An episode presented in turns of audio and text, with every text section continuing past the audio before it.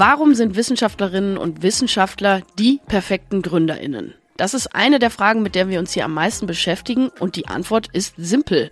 Ganz plakativ gesagt sind Wissenschaftlerinnen und Wissenschaftler Kummer gewöhnt.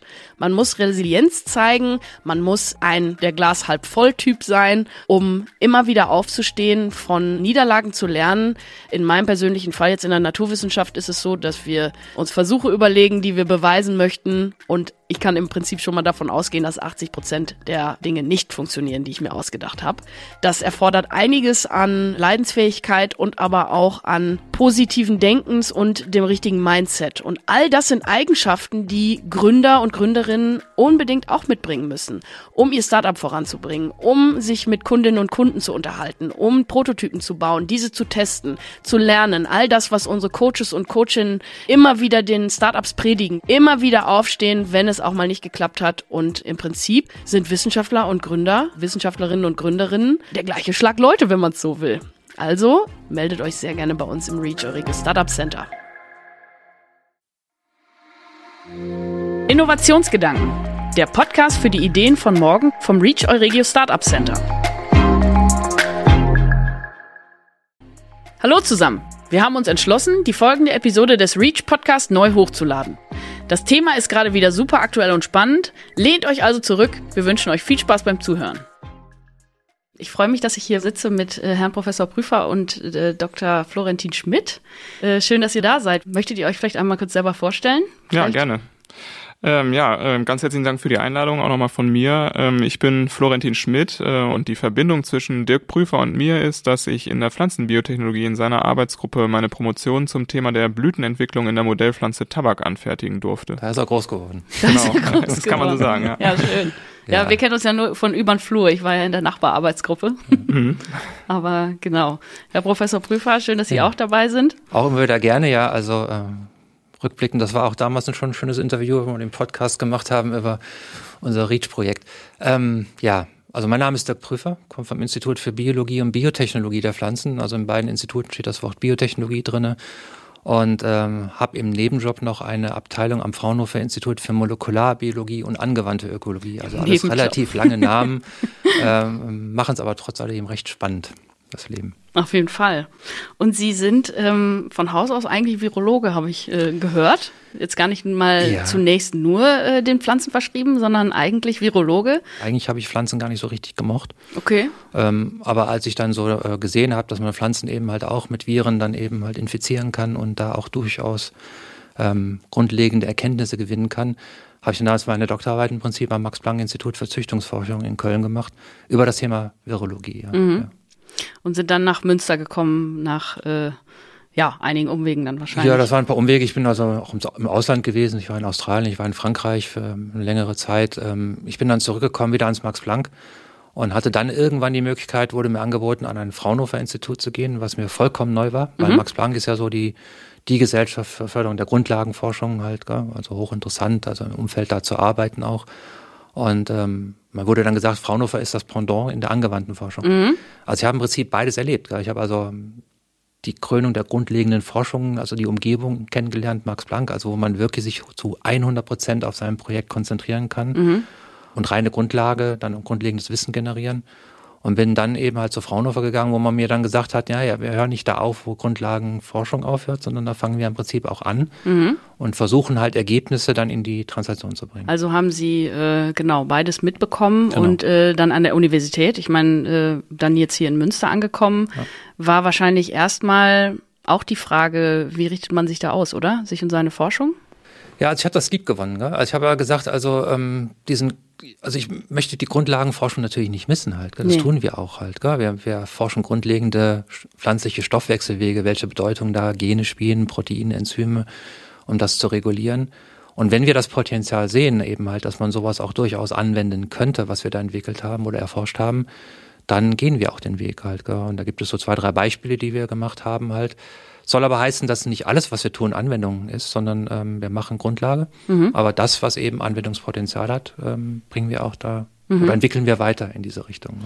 Aber das mit dem Fraunhofer ist ja jetzt äh, speziell nochmal interessant. Also weil Sie sind ja ähm, also Münster ist ja jetzt dann quasi auch eine Außenstelle und Sie sind, äh, hatten Genau. Sie ja gesagt, der Leiter. Also wie hat sich das ergeben? Sind Sie dann an Sie herangetreten, weil Sie sie schon von vorher kannten oder? Ja, also als ich damals den Ruf erhalten hatte, das war im Jahr 2004, 2005, ähm, nach Münster zu kommen, hatte ich dann lange überlegt, ob man vielleicht eben mit Münster mal redet, damals mit dem Rektor, Schmidt hieß er, ähm, ob es nicht eine Möglichkeit gäbe, diese Kooperation zu intensivieren oder weiter fortzuschreiben. Und ähm, es gab halt Diskussionen, äh, wo man gesagt hat, man könnte ja sagen, im Lehrstuhl selber würde man auch eine kleine Fraunhofer-Gruppe implementieren, die halt die Räumlichkeiten nutzen können und im Gegenzug eben halt sich an der Lehre beteiligen, so dass das für beide Seiten so eine Win-Win-Situation wird. Das wurde auch so beschlossen und seitdem leben wir das. Und ich glaube, das ist eine sehr schöne Kooperation. Also Flo kennt das ja auch, hat das ja selber miterlebt Ganz genau, ja. dass die Fraunhofer-Leute jetzt nicht irgendwie sind, wir sind Fraunhofer und die Universitätsleute, wir sind WWU, sondern die leben Hand in Hand und äh, arbeiten auch zusammen und ähm, beide Seiten sehen eben halt die Vor-, aber auch die Nachteile davon, ne? ganz klar. Ich denke, davon äh, profitieren wir auch sehr stark. Ähm, also im Prinzip war es auch so, dass ich eigentlich als Studierender von der WWU mich ursprünglich mal ähm, in Aachen äh, am IME dann für ein Praktikum interessiert habe, weil ich eben diese angewandte Forschung sehr spannend fand. Und darüber bin ich dann eigentlich auch in meine Promotion äh, damals dann eben auch eingestiegen über den äh, über den Weg, ähm, dass ich eben gesagt habe, ja, ich fand das äh, so spannend, dass man eben die Grundlagenforschung nutzt, äh, um neue Ideen zu generieren und ähm, ja, also diese äh, dieses, äh, diese Kooperation zwischen Fraunhofer und WWU finde ich da sehr äh, zielführend, weil wir eben zum Beispiel auch die Infrastruktur in Aachen auch für unsere Experimente ähm, im Rahmen einer Promotion nutzen konnten. Genau.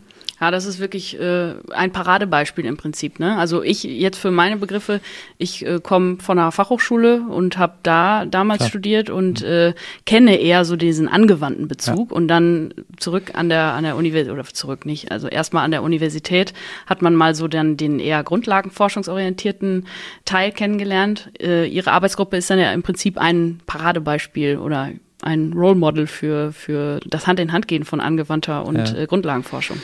Ich glaube, auch uns da nicht verkehrt zu verstehen halt. Also äh, das wird oftmals vorgeworfen, halt, dass, ähm, dass Gruppen, die sehr angewandt forschen, dass die schauen, was sind denn die Bedarfe in der Industrie und sich danach ausrichten. Das möchte ich einfach nochmal ganz klar betonen, das ist nicht so. Ja, das ist, äh, das, dann reden wir über Industrieforschung halt. gell? Das, ist ein, das hat einen ganz anderen Charakter.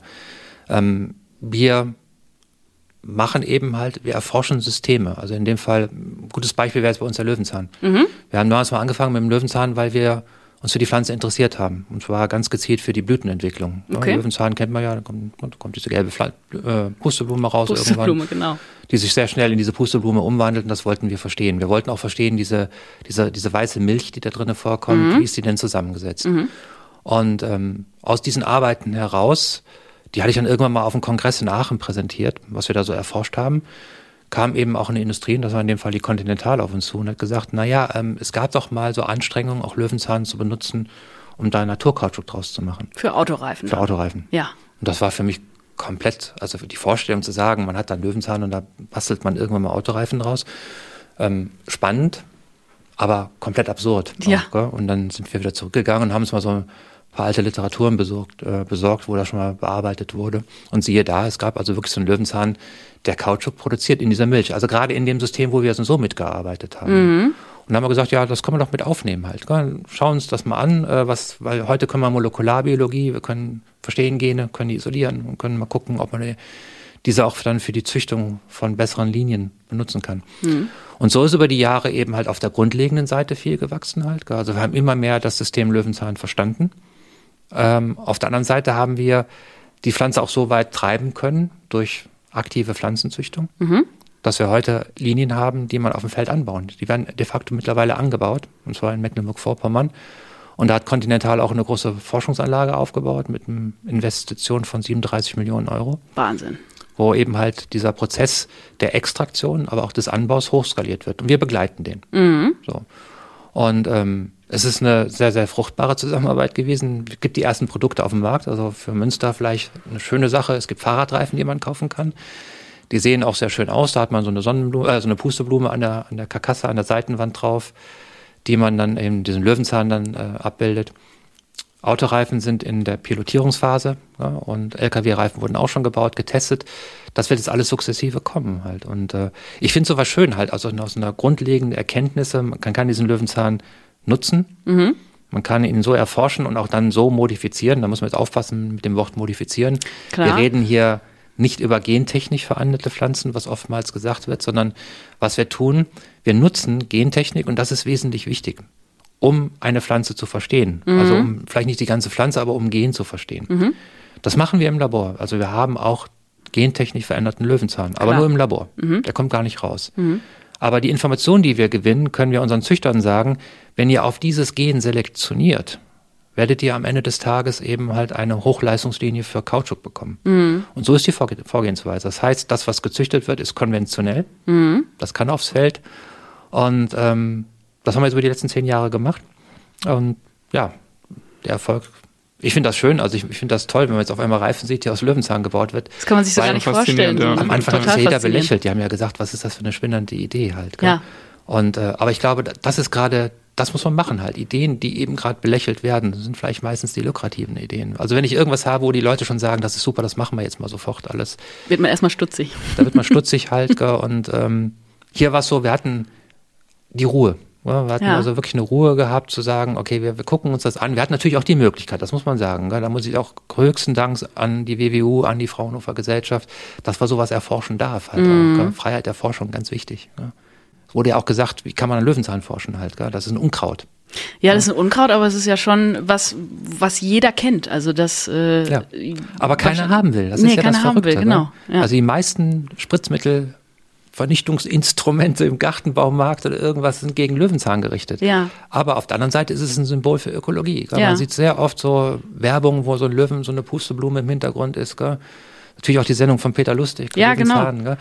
Und ähm, es ist eine tolle Pflanze. Sehr interessant, Frage. weil ja. genau wie Sie sagen, einerseits positiv konnotiert und mhm. äh, für Kinder und äh, jeder sammelt gerne Pusteblumen und dann äh, negativ. Andererseits ist, wenn man mal ehrlich ist, die Pflanze ist ja auch nie krank, oder? Äh, kennt man irgendwelche Schadderreger, die die Löwenzahn befallen? Ja, außer Mehltau vielleicht? Ja, also äh, es ist halt immer so, wie es ist. Ähm, wenn man den in der Natur sich anschaut, findet man selten was. Und Mehltau findet man meistens so als äh, auf Blättern, die schon am Sterben sind. Mhm. Ja. Das ändert sich, sobald man in eine Monokultur geht. Klar. Ja, klar. Also ja, das erste gut. große Problem, also es ist jetzt kein Schadinsekt in dem Sinne, das ist überhaupt gar kein Insekt, sondern das waren Kaninchen. Die haben ah, den oh, ja. russischen Löwenzahn Großes Schadinsekt. Ja, weil er ein bisschen vom Geschmack ein bisschen bitterer ist. Man kann den ja durchaus essen halt, mhm. als der einheimische Löwenzahn. Und äh, aber wir sehen auch in Feldern, dass natürlich es kommen Bakterien und es mhm. kommen Pilze. Und ähm, ich halte es immer so, ähm, diese Pressemitteilung, die man liest, da war wieder irgendjemand in einem Urwald in wo auch immer in Südamerika und hat die Pflanze mitgebracht, die braucht gar nichts, braucht kein Wasser, die braucht nichts, aber hat höchste Erträge. Da muss man ehrlich sein, das ist da, wo die Pflanzen wachsen, solitär, okay. Ja. ja. Aber wenn die in Monokultur kommen, man findet immer irgendwas, was dann ist dann mag halt. Genau, ja, so. okay. Wie viel Löwenzahn brauche ich denn jetzt für so einen Fahrradreifen? Wie viel Kilo? Also es ist so, was eine ganz wesentliche Sache ist, und das wird uns immer gesagt, wie wollt ihr denn mit einem Baum konkurrieren? Das ist natürlich klar, ich sehe einen Baum, und dieser Kautschukbaum, der ist so durchaus auch um die 10 Meter hoch. Und aber auf der anderen Seite diesen kleinen Löwenzahn. Jetzt muss man aber wissen, dass pro Hektar Kautschukbaum der Ertrag im Jahr ungefähr eine Tonne ist. Man sieht ja immer die Bilder, wo diese Milch gezapft wird. Mhm. Das so kann ich zwei Schnitt. Wochen lang machen, dann muss ich zwei Wochen eben halt ähm, wieder aufhören. Und so ein Baum hat einen Ertrag von 1,5 Kilogramm pro Jahr. Okay. Das ist nicht viel. Nee. Ich hätte auch mal gedacht, das sind Tonnen, die da rauskommen. Ist aber nicht ist wirklich bei 1,5 Kilogramm, 600 Bäume pro Hektar ungefähr, also sind wir rund bei einer Tonne. Mhm. Und das ist auch das Ertragsziel, was wir mit dem Löwenzahn erreichen werden. Ja? Und ähm, weil man kann natürlich viel, viel mehr Pflanzen auf den Hektar setzen. Und ähm, die Werte, die uns vorliegen, ähm, sprechen dafür, dass wir das können und tun können. Also wenn man es jetzt mal verbildlichen würde, bräuchte man für einen Reifen so die Fläche eines Stellplatzes für einen Pkw. Das, das ist, ja so, so äh, überschaubar. Genau. Jetzt ist ja auch so ein Reifen, äh, da habe ich am Anfang auch mal gedacht, dass das nur Kautschuk ist. Das mhm. ist natürlich nicht. Nee. Da sind so viele verschiedene Komponenten drin halt. Also so ein Standard ähm, Pkw-Reifen, da ist, da sind zwei Kilogramm Kautschuk drin. Mhm. in der Richtung. Aber interessant. Und da kommt dann ja die ähm, Forschung dann wahrscheinlich von Continental dann auch wieder ins Spiel, die dann ihre eigene Entwicklungsabteilung haben, nehme ich an. Die ja. ja, ohne das kann man es nicht machen halt. Also ich meine, da, da, muss man doch ehrlich sein, wir sind Biologen. Hm. Ne? Und ähm, wir hätten natürlich jetzt auch den Kautschuk, das haben wir ja auch gemacht, wir haben den selber extrahiert. Äh, recht kom kompliziert am Anfang mit Mörsern im Labor halt, also mit so kleinen, das kennt man ja aus der Apotheke, wo man so ein bisschen so ja Saatgut oder Samen oder irgendwas zermahlen kann. Ähm, und dann hat man dann so Kautschukkrümmel in der Größe von so einem Radiergummi in der Richtung. Okay. Und ähm, dann hörte es aber uns auf, weil wir konnten ja gar nicht die Qualität begutachten. Und, ja, und dann eben äh, braucht man so einen Partner, der das kann. Und das sind natürlich Reifenbauer halt. Gell? Und mhm. die haben das dann gemacht, haben das bekommen. Und ich, den Tag weiß ich, da haben wir immer darauf gewartet, wann melden die sich. Und dann kam irgendwann der Anruf und haben gesagt, das hat eine super Qualität. Also das können wir eins zu eins verwenden halt. Okay. Das war für uns so dieser Champagner-Moment in der angewandten Forschung. Wie eben eine Veröffentlichung, die akzeptiert wird in der Grundlagenforschung, war das so ein Moment, wo wir gesagt haben, toll, mhm. ja, funktioniert. Aber wie, ähm, äh, also in dem Fall ist jetzt dann Continental an Sie herangetreten, habe ich das richtig verstanden, als Sie das dann mal in mhm. Aachen dann präsentiert haben.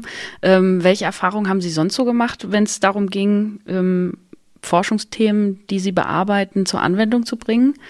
Also positive oder negative Erfahrungen? Da muss so ein bisschen die Chemie stimmen. Mhm. Wir haben auch durchaus Kooperationen gehabt, die überhaupt keinen Spaß gemacht haben. Mhm. wo man vielleicht so ein bisschen gemerkt hat, äh, man ist so, das sagt man jetzt mal so, so ein Messsklave. Ne? Also man hat so Geräte, die äh, die Industrie nicht hat.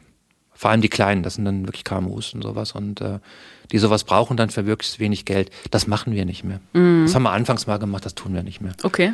Wir haben jetzt äh, Projektpartner, ähm, wo die Projekttreffen Spaß machen. Mhm. Ja, also wo man auch, ähm, wenn man so ein Treffen hat, dann eben, das kennt man ja, so zwei, drei Tage irgendwo, ähm, dass man mit den Leuten reden kann und nicht nur, wenn man dann am Verhandlungstisch sitzt. Mhm.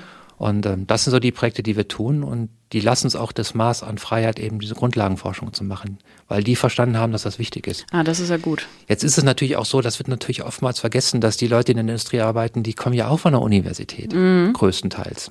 Ja, die haben ja auch das gelernt, was Grundlagenforschung ist und so weiter. Und die wissen auch um die Bedeutung. Ja. Ich sage immer gerne, also wenn man das nicht machen würde, diese Translation nicht gehen würde, also wenn man jetzt jeden Menschen an der Universität rein für Akademie ausbilden würde, wer wird denn überhaupt noch die Translation dann machen? Mhm. Ja. ja. das äh, ist, ein guter Punkt. Also es äh, promovieren so viele Leute, wie können ja schlecht, schlecht alle Professor oder Professorin werden? Ja, genau. Wie gesagt, ich bin ja auch von Max Planck damals gekommen und ich fand das toll. Ja, also wirklich so zu sagen, Max Planck und da kann man arbeiten. Und ich habe das ja erlebt, wie schön das ist. Mhm. Dass man sich also wirklich nur zu 100 Prozent auf sein Projekt konzentrieren kann. Aber das andere macht genauso viel Spaß. Mhm. Ja, man muss nur die richtigen Partner haben. Mhm. Ja, das glaube ich wohl. Aber das ist ja wirklich so, dass äh, Sie damit auch Studierende inspirieren, Studierende oder, oder auch Promovierende. Also wie Sie sagen, zum einen, dass man denen mal einen anderen Karriereweg außer die Akademie aufzeigt, aber ja, vielleicht auch äh, zum Gründen bewegt, ne? Mhm. Also den Ideen mitgibt und sie ja. über den Tellerrand schauen lässt. Ja, ich denke gerade, dass, äh, wenn das aus der Perspektive eines äh, ehemaligen Promovierenden nochmal gesagt werden kann, äh, gerade dieses über den Tellerrand schauen ist natürlich was, was ähm, auch immer wichtiger wird heute, dass man eben die Interdisziplinarität eben auch erkennt. Natürlich ist es auch besonders wichtig, in den Naturwissenschaften sich ähm, auf eine ganz bestimmte, eine ganz bestimmte Fragestellung fokussieren zu können und eben da auch ganz gezielt nach den Lösungsansätzen zu suchen. Aber es ist eben auch wichtig, dass man das nicht isoliert äh, alleine betrachtet, sondern eben dann auch in andere Disziplinen dann eben auch schaut und guckt, vielleicht kann man ja voneinander sogar äh, lernen oder das Ganze auch ähm, ja positiv nutzen, um dann eben voranzukommen. Hm. Vielleicht eine Ergänzung, was ich auch nie verstanden habe, ist, ähm, es tut ja eigentlich gar nicht weh, ja, wenn man nee. jetzt so zusammenarbeitet halt. Gell? Es gibt ja immer so Diskussionen, dass man sagt, also eine Universität ist eigentlich nur dafür da, Grundlagenforschung zu machen. Mhm. Translationen sollen andere machen. Mhm. So. Da, halte ich dann immer entgegen, ja, aber was, was, was tut es weh, wenn wir, wenn wir jetzt sagen, äh, diese grundlegenden Aspekte, die wir jetzt erarbeitet haben, bringen wir auch in die Translation rein? Da, da ergibt sich ja ein, ein deutlicher Mehrwert durch. Und zwar für alle. Ich meine, im Prinzip, ähm, das sind Projekte, die sind auch finanziert. Ja? Ähm, da gibt es wieder Arbeitsplätze durch, auch an der Universität. Ja? Doktoranden, Postdocs und so weiter. Und ähm, man verbaut sich ja damit nichts. Und die Studierenden in der Ausbildung bekommen eben halt auch diesen Aspekt mal mit. Oh ja, man kann aus diesen grundlegenden Ergebnissen auch irgendwas entwickeln. Mhm. Und äh, ich würde das wirklich so breit auch sehen. Ich meine, es, für einen Fachbereich kann es nur gut sein, wenn man Leute drin hat, die eben grundlegend, rein grundlegend beides denken und vielleicht auch nur rein angewandt denken halt. Gell? Ich selbst würde mich jetzt so in, in dieser Schnittstelle sehen halt, mhm. zwischen Grundlage und angewandter Forschung. Und ähm, ich kann nur jedem empfehlen, das zu tun. Ja? Und wie gesagt, ich bin ja nicht jemand, der dann sagt, Gottes Willen, diese schlimme Grundlagenforschung halt, das ist Geldverschwendung halt. Gell? Wen interessiert denn das, ob jetzt da irgendein Gen irgendwas reguliert? Mhm. So, sondern das ist wichtig, das ist enorm wichtig, Klar, das ja. zu tun, weil keiner von vornherein weiß, ob das irgendwann mal doch eine Wichtigkeit auch bekommen würde. Aber man muss auch die Transaktion machen, weil sonst bleiben wir stehen. Sonst bleiben wir stehen. Also das eine lebt ja sozusagen von dem anderen, ja, ne? Also ich meine, Beispiel, ähm, aktuell vielleicht ist es mal mit der Virologie. Man könnte natürlich sagen, also ähm, jemand hat mal gefunden, dass man Vakzine machen kann. Mhm. So, und wenn wir da jetzt aufgehört hätten, wo würde man denn da heute stehen? Ja. Wenn also nicht äh, Leute hingegangen, jetzt wie BioNTech mit Herrn Shahin, und visionär gesagt haben, ja, lass uns doch diese mRNA-basierte Technologie nutzen, um, um ein Vakzin gegen Corona zu machen. Mhm. So, diese Leute braucht man. Klar.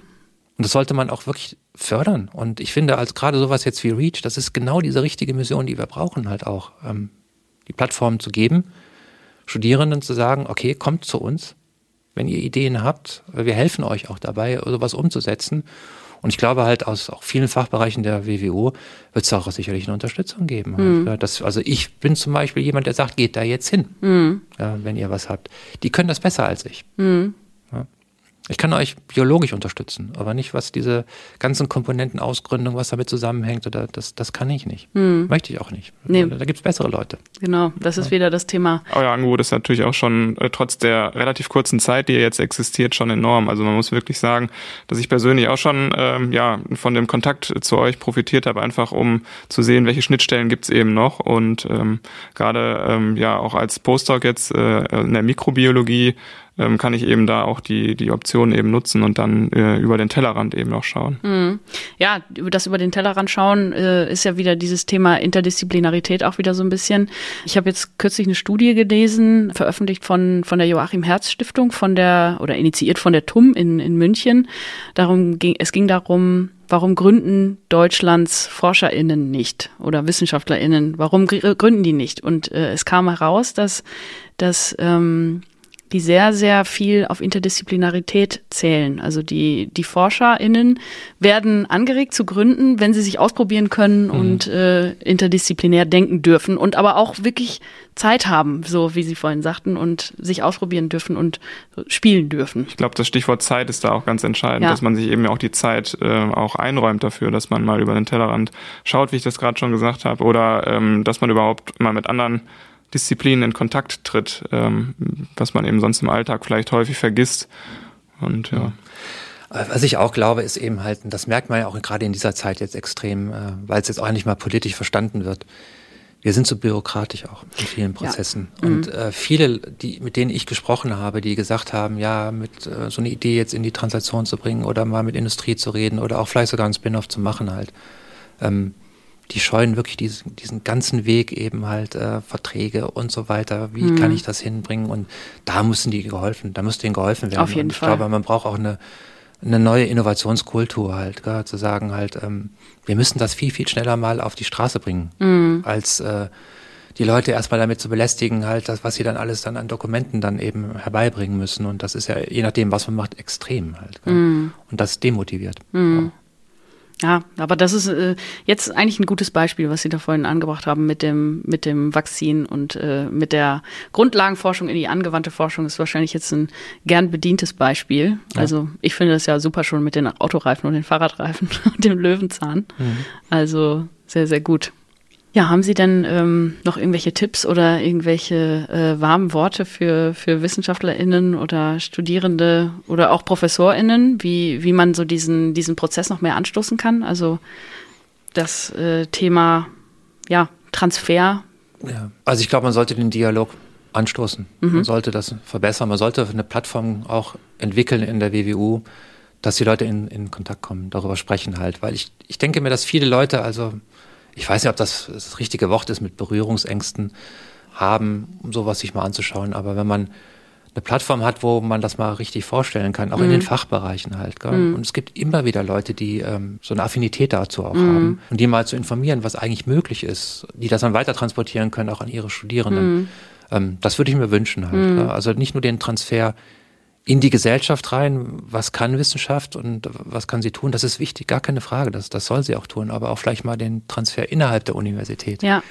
äh, befeuern, zu sagen, wir brauchen mal eine Plattform, wo wir über die internen Dinge mal reden. Also was, was hat denn Potenzial? Mhm. Wo, wo, kann man irgendwas verbessern in die Richtung auch, dass sowas mal ähm, erfolgreich umgesetzt wird? Weil wenn wir mal über diese großen Universitäten reden, die immer so diese Vorbilder sind, Harvard und, und so weiter, die, die gründen unwahrscheinlich viele Firmen aus. Mhm. Komischerweise haben die überhaupt gar keine Berührungsängste damit. Mhm. Ja, die, komisch. Die tun das. Warum tun haben wir das denn? und diese Firmen finanzieren auch wieder die Uni. Ja, ja richtig ich finde, das ähm, sollte man mal überdenken. Also man sollte jetzt kein Sklave der Industrie werden. Da bin ich vollkommen d'accord und äh, man muss da immer eine gute Balance haben. Aber man sollte das nicht jetzt einfach sagen, das machen wir nicht. Mhm. Wir machen nur Grundlagenforschung. Mhm. Das, das fände ich den falschen Weg. Mhm.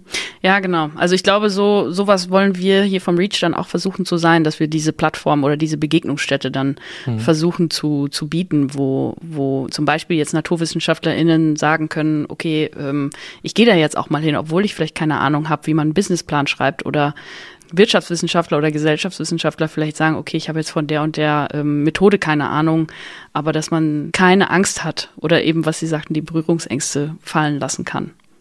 Mhm.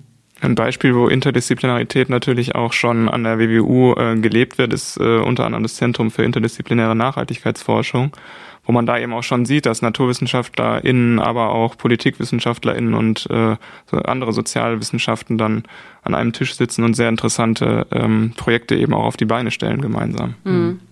Ja. ja, das ist auf jeden Fall ein gutes Vorbild. Ich bedanke mich, dass ihr heute hier wart und äh, euch dem, dem Interview gestellt habt und vielleicht bis zum nächsten Mal. Ja, wir haben zu danken und ja. gerne wieder. ja, danke gut. ebenso. Danke.